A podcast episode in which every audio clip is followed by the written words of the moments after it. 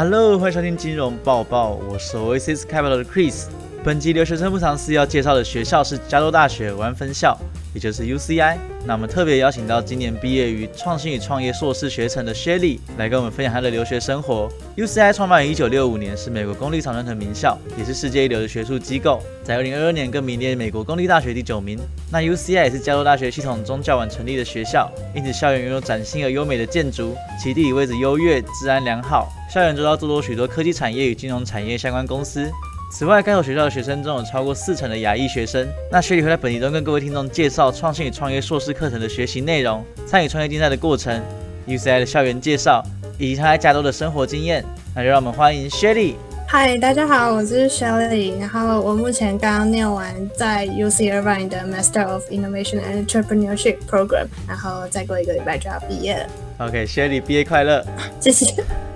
那 Shelly 一开始为什么选择到 UCI 来念创新与创业的硕士呢？因为我之前在台北大学念书的时候，我们学校的商学院刚好是有跟 UCI 的商学院有签双联合作的计划，所以我就有这个机会可以选择来这边继续念硕士这样子。那可以大家跟我们解释一下双联合作这个计划是怎么样的制度？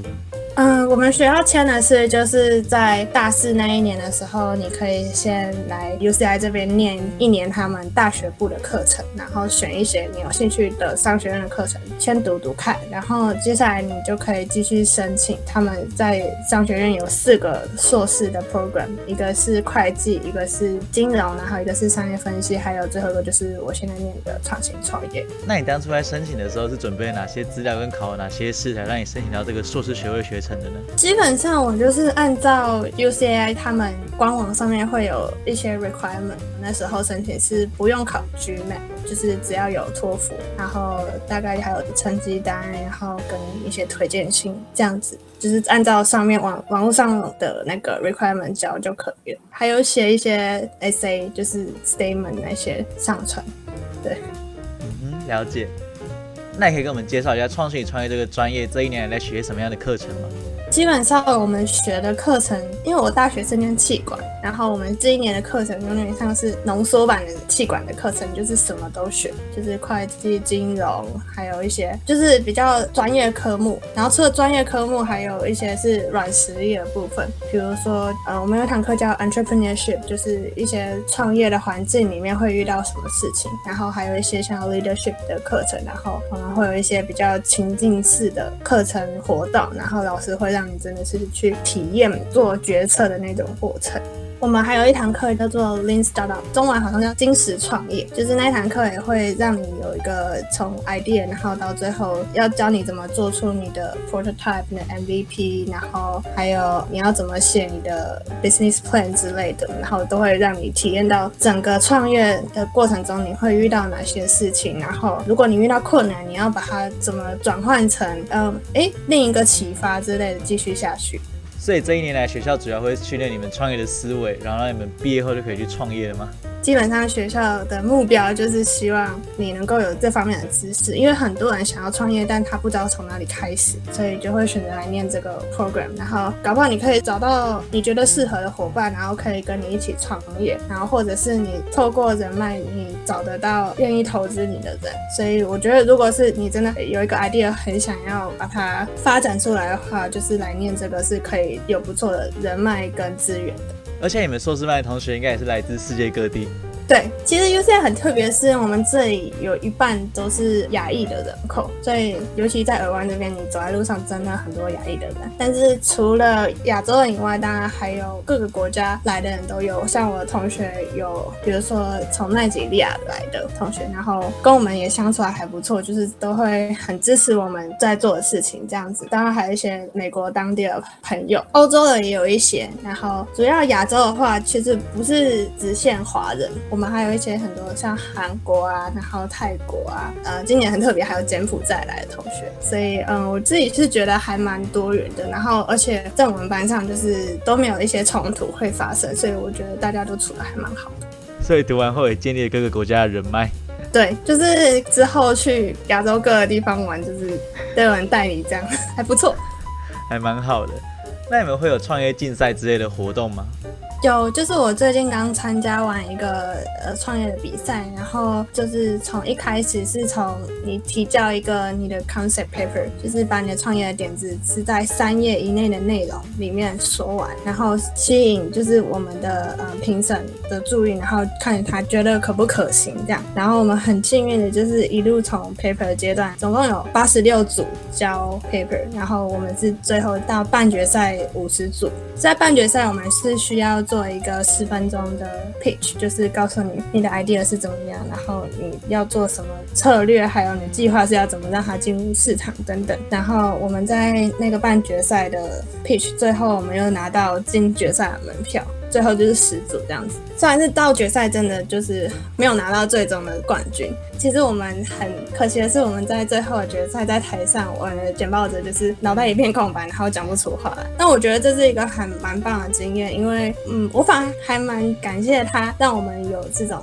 临场应变的学习的机会，因为我们就当下就是帮助他继续讲下去，然后在回答问题的环节之后，然后马上可以把评审有所有的疑问，几乎就是在接上去，让他们觉得我们真的是有准备而来。在整个准备比赛的过程。中，我觉得我自己可以更知道我自己擅长的东西是什么，不擅长的东西是什么，还有有兴趣的地方是什么。就是因为新创是个一开始都是从一个很小的团队开始去发展的嘛，然后你在这个小团队里面就是什么都要做，不能只有一个专长，因为大家会期待你要做的事情会更多，这样才能让整个组继续运作下去。然后像我就就自己发现我哦，我可能在这个组里面我是比较擅长做财务的部分。然后对产品的设计可能没有那么的有兴趣或那么有天分之类的，但是我可以把财务的地方做到让人家就是不会怀疑有问题之类的，跟团队里面就是有更深的合作的一些连接跟经验，然后你可以知道说你之后想要找的组员或者是创业伙伴是具有什么特质的人，然后你们要用什么模式，然后才能继续顺利的合作下去，不会有冲突这样子。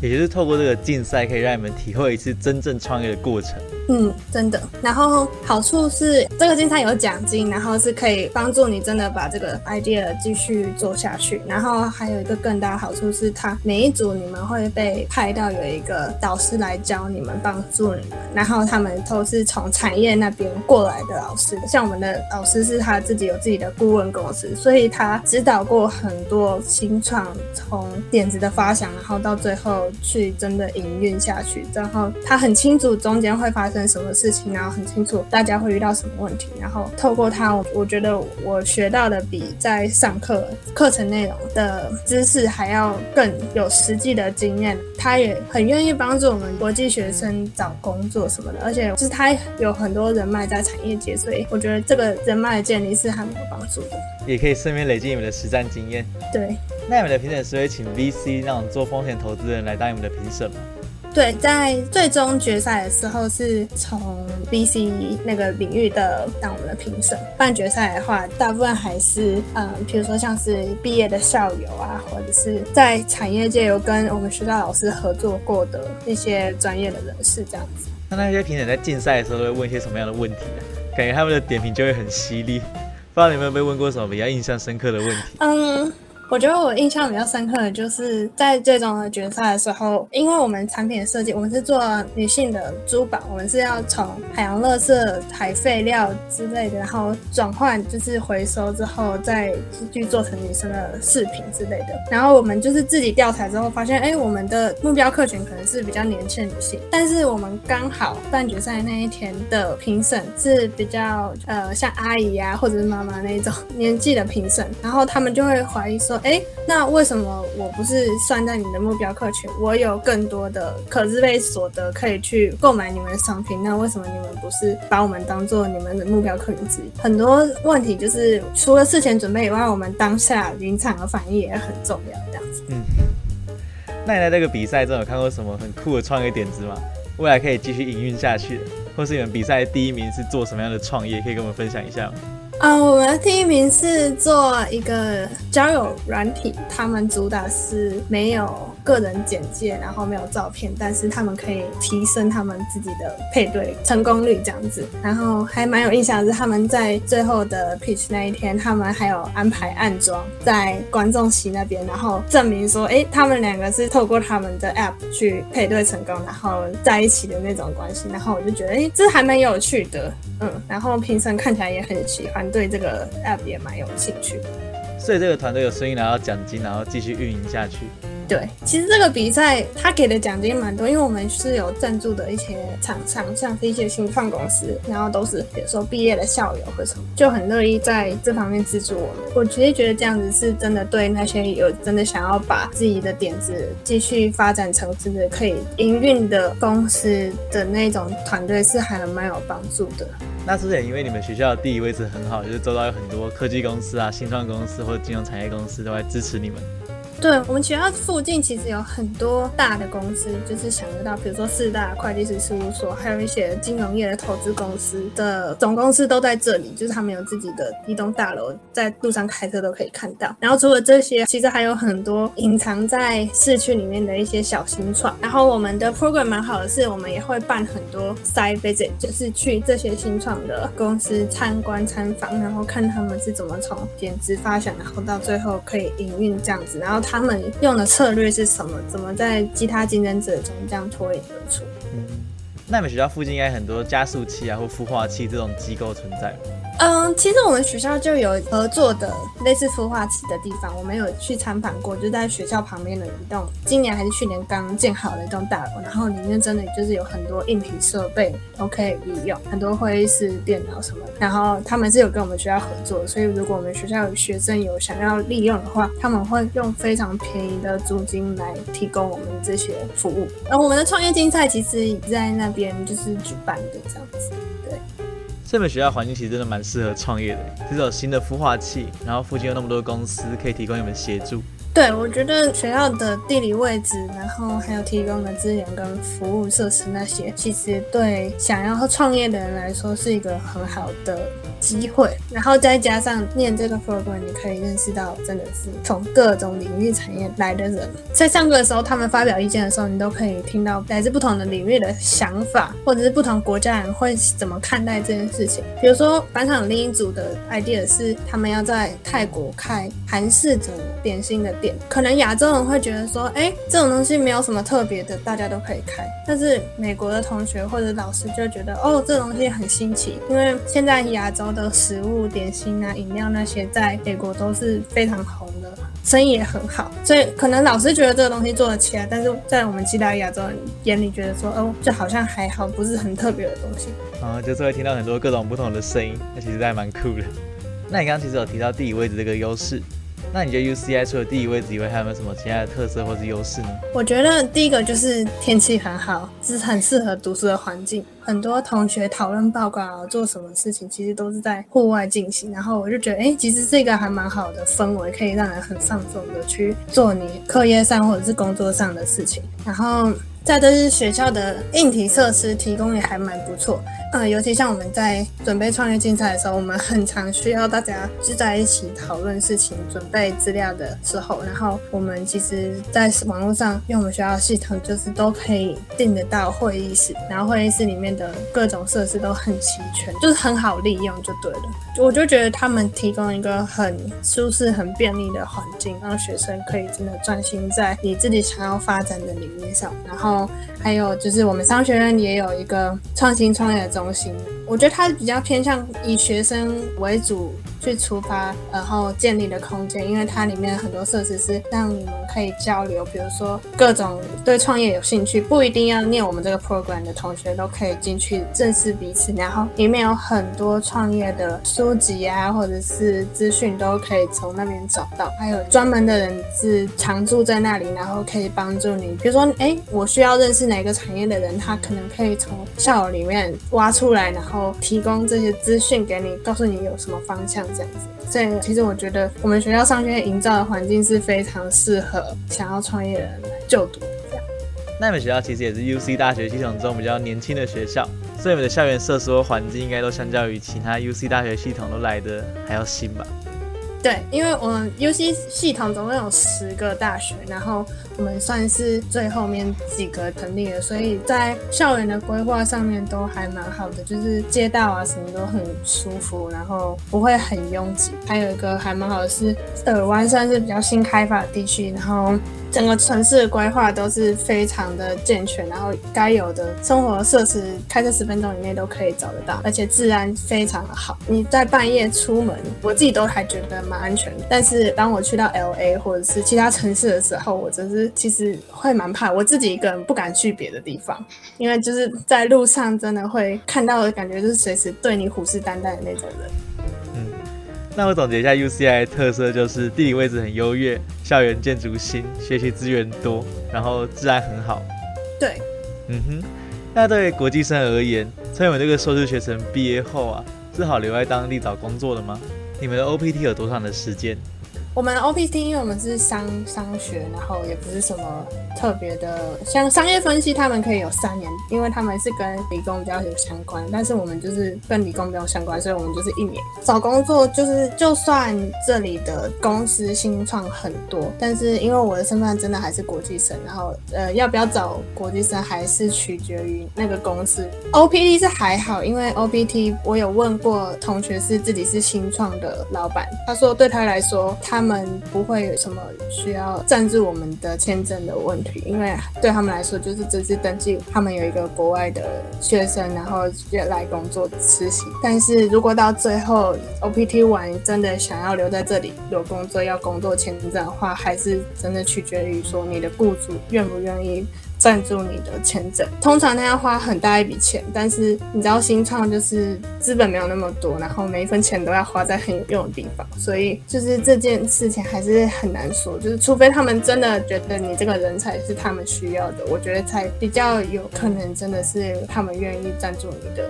签证，不然就是大部分还是倾向就是找大公司为主，才比较有可能有机会这样。所以每次来念创业，但是毕业后能够留在美国新创公司的机会是比较小的。对，我觉得对外国人来说没有那么友善。有一个方式是你可以自己跟政府说你要自己雇佣自己。但是你还是要有去登记，说你有什么公司啊，什么什么那些，其实也蛮麻烦的。所以我觉得比较好一点的方法是，如果你有认识华人的新创的老板的话，他们会比较愿意接受找华人来他们的公司。一方面是语言比较相通，然后又可以跟在当地接轨这样子；然后一方面是文化背景比较相近，然后我觉得工作上的那种关系会比较不会有那么多冲突。比较少文化差异，了解。那你觉得在美国跟在国内的工作环境比起来啊，有什么样的差异？嗯，因为我也没有在美国实际工作过，但是我听我班上其他的同学讲，我会觉得说，哎，这里就算即使你是一个小员工，但是在公司里面还是大部分会尊重你的意见什么的，就是你会比较有自己的舞台在公司里面，然后比较容易找到自己的定位，不会因为说哦，你真的是很基层的人，然后你就是要一直血汗劳力什么。但是如果你真的有很好的想法，然后你提。来比较有机会被尊重，然后被看见、被采纳的，这样就是有比较多的舞台可以发挥。对，嗯，好的。那可以跟我们分享一下你这一年来所花费的生活费跟学费大概是多少钱吗？呃，学费的话，我们一个 quarter 含保险的话是大概一万九美金左右，然后一年有三个 quarter。再来就是最大的开销就是住的房租，这边因为消费比较高，尤其在疫情之后，那个住房的需求又开始更高，所以我们房租好像我听说就是跟前几年比的话涨了不少。在这里的话，如果你要自己有一个房间，就大概要一千出左右，不一定有属于自己的浴室，但是你至少可以自己房间。但是如果你可以跟人家一起在同一个房间的话，那个费用会少很多。但是我自己觉得念硕士比较。不建议这样，因为就是不像大学生的行程很固定，都在白天。然后，因为我像我们 program 的课是都是在晚上，所以在课后可能又要跟朋友是有一些聚会什么，然后回到家就很晚。所以我自己觉得，就是有自己的房间是很重要的。然后一个月大概就是一千出头这样。然后比较大的开销，呃，就是吃的部分，这边外食真的很贵。然后。可以的话，就是尽量就是自助，但是我还是会觉得说，偶尔出去吃不一样的菜是很酷的事情。就是我来这边吃到真的很多我没看过的菜，然后尝试了很多呃新的喜欢的东西这样子。再来就是在南加州的话，没有车就是没有脚，所以就是看你要不要买车。那我当初一开始是有选择买车的，但是呃后来一些原因就把车子卖掉，然后后来就是同学载我上下学。如果住学校附近的话，是可以不用到买，因为学校还是有一些公车什么可以到学校。但是如果你要去远一点的地方，真的很不方便，尤其是比如说你要去超市买个东西，可能要开个五到十分钟。然后美国开五到十分钟是那个距离很长的那种，所以我就觉得就是交通方面，就是还是要自己考虑取舍，你要不要有车这件事情，然后也是取决于你在什么地点这样。然后开车的支出的话，大概就是一个 quarter 大概要花几百到一千左右的保险，这边保车子的保险很贵，然后还有油钱，加州油钱很贵，然后学校停车也要钱，所以这也是算一笔很大的开销。我真的觉得可以好好考虑一下需不需要这样。然后还有考驾照也是需要花时间去准备练习这样。哎，你刚刚说要考驾照，你在去美国念书之前你是有驾照的吗？呃，有，我之前就是已经有驾照了，但是在加州的法律是规定不能直接换驾照的，然后你就算有国际驾照也不能换。我知道其他州有一些州是可以直接换的，但是在加州的话，你还是要重新去 DMV 再考过。所以还要上一次家训班吗？这边不用上家训班，这边我问过比较多留学生的经验是，他们是去找教练，然后就是比如说那个教练就是你可以上一堂课或两堂课，在考试之前，如果以前有在开车的话，就是大概上过一两堂课，然后自己去那个附近开过练习过，路上走过，其实没有那么难，然后准备一下笔试。这样子就是我跟我朋友都是一次就过了，但也有考过三四次还没有过。所以就是来这边考驾照的话，就是你要选好那个 DMV，就是监理站，就还要看运气，然后还要就是看你自己需不需要练习，然后你要去找到有认识的人，可以知道哪些教练可以帮助你这样子。在美国考驾照就是笔试跟道考，道考就是直接上路开，就是在那个监理站附近的道路，然后考官一样会在你的副驾，然后会告诉你说，哎，要换车道，然后在哪里转弯，然后路边停车什么。听起来还蛮简单的。对，还蛮简单，而且我那个考官就有问我说，之前有没有开车，有没有驾照过，然后我跟他说有，所以他之后就哎，就直接让我过这样子，还不错。我会觉得考到驾照是就是蛮方便的一件事，是因为你会有一张驾照可以当你的 ID，你就不用再随身一直带着护照，去哪里都要带护照，因为你在这里除了护照没有其他 ID。然后如果喜欢喝酒的话，就是考一张驾照还比较方便。喝酒还要看 ID 吗？买酒都要看 ID，这边喝酒是二十一岁合法，然后不会看你长得像超过二十一岁，他就不看，你还是都要秀你的 ID 出然后如果你要去酒吧什么的，你也要带。当然不是只有喝酒这件事，就是还有国内旅游什么的，就是还是也要带 ID。然后像我没有驾照的朋友，都还是要到哪里都带着护照这样。我自己觉得还蛮不安全的。那感觉考到驾照的好处是蛮多的。嗯，那你刚刚以上这些生活费啊、零零总总加起来，他会花多少钱？必要的就是呃吃饭啊，然后住啊，学费，然后一些杂项什么的，加一加大概一个 quarter 两万五到三万美金，看你的个人，就是比如说你在外面吃多少，然后你自己煮多少，或者是你的水电费会花多少什么的，所以那个 range 是可以很广。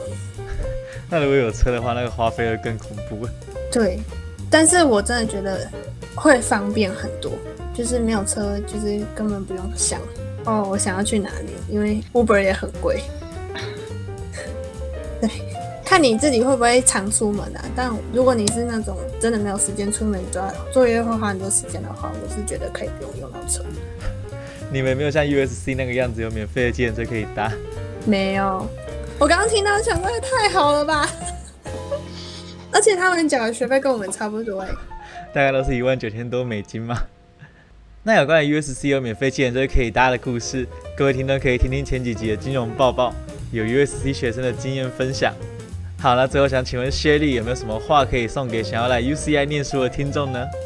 我觉得就是你要出国前，你要真的想好你出国的目的是什么？就是你要决定好，你是只是想来拿学历的，还是你想要有出国念书的经验，还是你真的很想要透过出国念书，然后拿到来美国之后落地生根的门票之类的？我觉得每个人的目的都不一样，然后也没有哪一个是对的，哪个是错的。但是我自己会觉得说，哎，不要就是很局限自己在一个小空间，然后可以尝试更多你自己从来没想过的事情。比如说，像我来之前，我都没有想过我会真的会跟那么多人变成很好的朋友，尤其又是来自不同国家、又是不同文化的人。然后到最后，我们可以每天都在一起，然后除了做报告，然后以外，我们还有更多的交流。然后我觉得这对之后的人生，或不管是在工作上，还是你的生活经验上，都是还蛮重要的。对。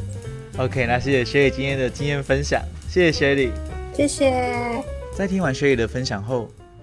我们邀请到 Oasis Capital 的 Max 来为各位听众带来本周六月十二号到六月十五号重要市场日期以及数据提醒。接下来由我为各位带来本周的市场更新。六月十二，美国五月核心 PPI 生产者物价指数年增八点三 percent，美国五月 PPI 零点八 percent。六月十三日。中国五月城镇调查失业率为五点九 percent。中国一至五月全国房地产开发投资下降四点零 percent。中国五月社会消费品零售总额三万三千五百四十七亿元，同比下降六点七 percent。中国五月规模以上工业增加值同比转为增长零点七 percent。欧元区四月工业产出月增零点八 percent。美国六月 NAHB 房产市场指数为六十七，连续六个月下滑，创二零二零年六月以来新低。美国五月零售销售环比减零点三 percent。以上市场更新资讯由 Mount Pacific Capital 提供。以上就是这次金融报报的所有内容。如果喜欢我们的节目，请关注我们，并将金融报报分享给更多的朋友。那也欢迎点击资讯栏中的网站连接，加入 Oasis Capital 的网站。如果对内容有任何相关的疑问，都欢迎联系我们，取得更详细的资讯。我是 Oasis Capital 的 Chris，我们下次见喽，拜拜。